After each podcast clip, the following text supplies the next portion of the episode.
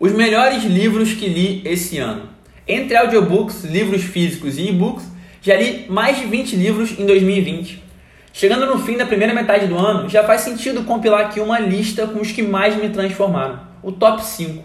Eu revelo agora e espero que te impactem ainda mais que me impactaram.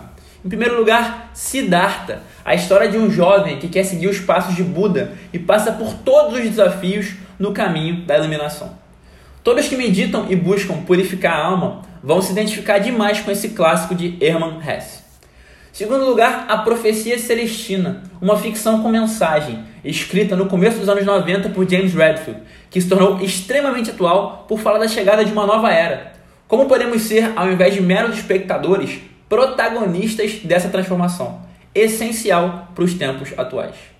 Terceiro lugar, Essencialismo Enquanto o minimalismo fala basicamente de bens materiais, o essencialismo vai além e defende uma abordagem mais simples e focada de maneira holística em todos os campos da vida. Uma obra atualíssima de Greg McCown.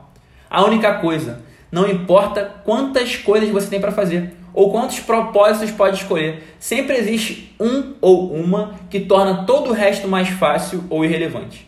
É, exa é exatamente isso que Gary Keller nos ensina nesse clássico obrigatório que entrou de cabeça na lista dos 10 livros mais importantes da minha vida. 5. Tribos. Sou muito fã do autor Seth Godin. Ao ler qualquer livro de Seth, prefiro não sublinhar nada, senão teria que sublinhar tudo. Curto, direto, Tribos entrega uma mensagem única e necessária em sua totalidade. Ensina o que é uma tribo, o que é um líder e como funciona a relação entre ambos. Você deve ter reparado que todos os livros que eu li que eu citei agora, os cinco principais, tem muita relação com o momento atual do mundo.